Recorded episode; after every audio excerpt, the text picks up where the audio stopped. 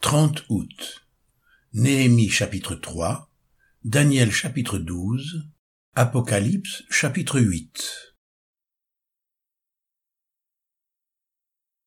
Néhémie chapitre 3 Eliashib, le souverain sacrificateur, se leva avec ses frères les sacrificateurs, et ils bâtirent la porte des brebis. Ils la consacrèrent et en posèrent les battants, ils la consacrèrent depuis la tour de Méa jusqu'à la tour de Hananéel. À côté d'Eliashib, bâtirent les hommes de Jéricho. À côté de lui bâtit aussi Zaccur, fils d'Imri. Les fils de Sénaa bâtirent la porte des poissons. Ils la couvrirent et en posèrent les battants, les verrous et les barres. À côté d'eux travailla aux réparations Mérémoth, fils d'Uri, fils d'Akkots. À côté d'eux travailla Meshulam, fils de Bérékia, fils de Méchézabéel. À côté d'eux travailla Tsadok, fils de Bahana.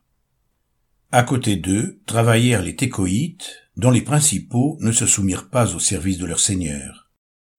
Jojada, fils de Passéach, et Meshulam, fils de Bessodia, réparèrent la vieille porte. Ils la couvrirent et en posèrent les bâtons, les verrous et les barres. À côté d'eux travaillèrent Mélatia, le Gabaonite, Jadon, le Méronotite, et les hommes de Gabaon et de Mitzpah, appartenant au siège du gouverneur de ce côté du fleuve. À côté d'eux travailla Uziel, fils de Haraja, d'entre les orfèvres, et à côté de lui travailla Anania, d'entre les parfumeurs. Ils laissèrent Jérusalem jusqu'à la muraille large.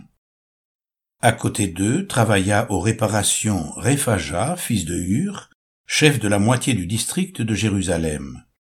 À côté d'eux travailla vis-à-vis de sa maison Jédaja, fils de Harumaph, et à côté de lui travailla Atush, fils de Hachabnia.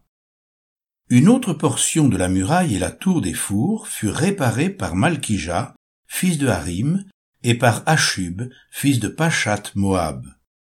À côté d'eux travailla avec ses filles Shalom, fils d'Aloshech, chef de la moitié du district de Jérusalem. Anin et les habitants de Zanoach réparèrent la porte de la vallée. Ils la bâtirent et en posèrent les battants, les verrous et les barres. Ils firent de plus mille coudées de mur jusqu'à la porte du fumier. Malkija, fils de Rekab, chef du district de Beth Akerem, répara la porte du fumier, il la bâtit et en posa les battants, les verrous et les barres. Chalun, fils de Kol Ozé, chef du district de Mitzpah, répara la porte de la source. Il la bâtit, la couvrit et en posa les battants, les verrous et les barres. Il fit de plus le mur de l'étang de Siloé près du jardin du roi, jusqu'aux degrés qui descendent de la cité de David. Après lui, Néhémie, fils d'Asbuc, chef de la moitié du district de Beth-Sur, travailla aux réparations jusque vis-à-vis des sépulcres de David, jusqu'à l'étang qui avait été construit, et jusqu'à la maison des héros. Après lui travaillèrent les Lévites, Réhom, fils de Bani, et à côté de lui travailla pour son district Achabia, chef de la moitié du district de Keïla. Après lui travaillèrent leurs frères, Bavai, fils de Enadad, chef de la moitié du district de Kaïla. Et à côté de lui, Ézer, fils de Josué, chef de Mitzpah, répara une autre portion de la muraille vis-à-vis de la montée de l'arsenal, à l'angle. Après lui, Baruch, fils de Zabbaï, répara avec ardeur une autre portion, depuis l'angle jusqu'à la porte de la maison d'Eliashib, le souverain sacrificateur. Après lui, Mérémoth, fils d'Uri, fils d'Akkots, répara une autre portion depuis la porte de la maison d'Eliashib jusqu'à l'extrémité de la maison d'Eliashib. Après lui travaillèrent les sacrificateurs des environs de Jérusalem. Après eux, Benjamin et Achub travaillèrent vis-à-vis de leur maison. Après eux, Azaria, fils de Maaséja, fils d'Anania, travailla à côté de sa maison. Après lui, Binui, fils de Henadad, répara une autre portion depuis la maison d'Azaria jusqu'à l'angle et jusqu'au coin. Palal, fils d'Uzaï, travailla vis-à-vis de l'angle et de la tour supérieure qui fait saillie en avant de la maison du roi, près de la cour de la prison. Après lui travailla Pédaja, fils de Paréoche. Les Nétiniens, demeurant sur la colline, travaillèrent jusque vis-à-vis de la porte des eaux, à l'orient, et de la tour en saillie. Après eux, les Técoïtes réparèrent une autre portion, vis-à-vis de la grande tour en saillie jusqu'au mur de la colline.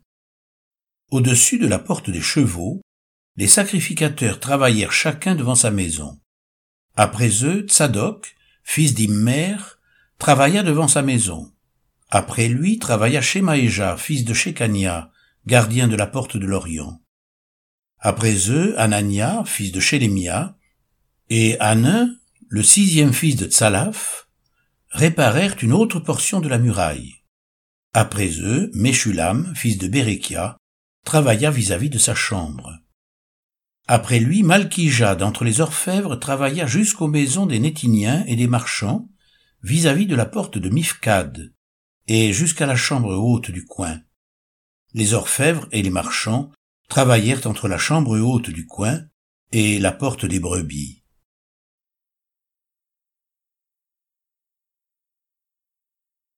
Daniel chapitre 12 En ce temps-là se lèvera Michael, le grand chef, le défenseur des enfants de ton peuple, et ce sera une époque de détresse telle qu'il n'y en a point eu de semblable depuis que les nations existent jusqu'à cette époque.